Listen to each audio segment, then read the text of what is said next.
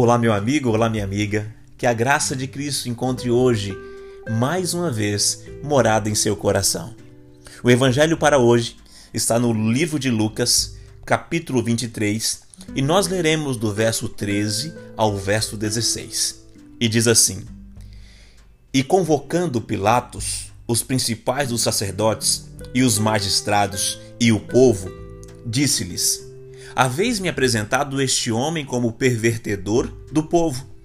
E eis que, examinando-o na vossa presença, nenhuma culpa das que o acusais acho neste homem. Nem mesmo Herodes, porque a ele vos remeti.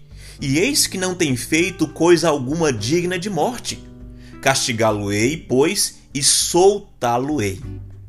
Olha que interessante. Jesus, um homem sem culpa essa foi a conclusão de Pilatos, o governador romano em Jerusalém naquela época.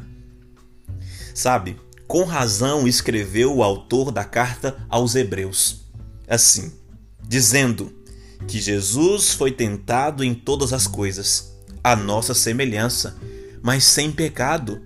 E ele disse mais: portanto, ele é capaz de salvar definitivamente aqueles que por meio dele aproximam-se de Deus pois vive sempre para interceder por eles. Isso está no livro de Hebreus, capítulo 4, verso 15 e capítulo 7, verso 25. Querido amigo, talvez você encontre algum líder religioso que esteja em pecado. Ou talvez você esteja aí chateado porque um grande líder religioso que você amava, que você seguia, acabou pecando e escandalizando a igreja. Mas sabe, se você está pensando assim, você está extremamente errado. Ou melhor, você tem uma visão errada do cristianismo. O cristianismo, ou o segredo do cristianismo, não está no homem viver sem pecado aqui nessa terra. Sabe por quê? Porque todos os homens são pecadores. Em um momento ou outro acabarão pecando. Mesmo que você não saiba, o seu líder religioso tem lá os seus erros, tem as suas dificuldades. Entre ele e Deus.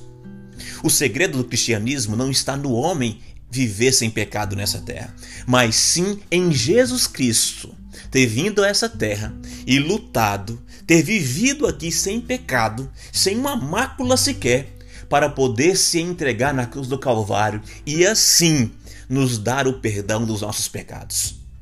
O segredo do cristianismo está em cada um de nós olharmos não para os homens que estão ao nosso redor, mesmo que sejam líderes religiosos, mas sim em olharmos para Cristo e vermos em Cristo o perdão, a saída para os nossos pecados. Querido amigo, não fique aí amargurado, não fique aí chateado pelos seus pecados ou pelo pecado dos outros. Olhe para Cristo. Somente Cristo pode mudar a nossa situação. Somente Cristo pode nos conduzir à salvação.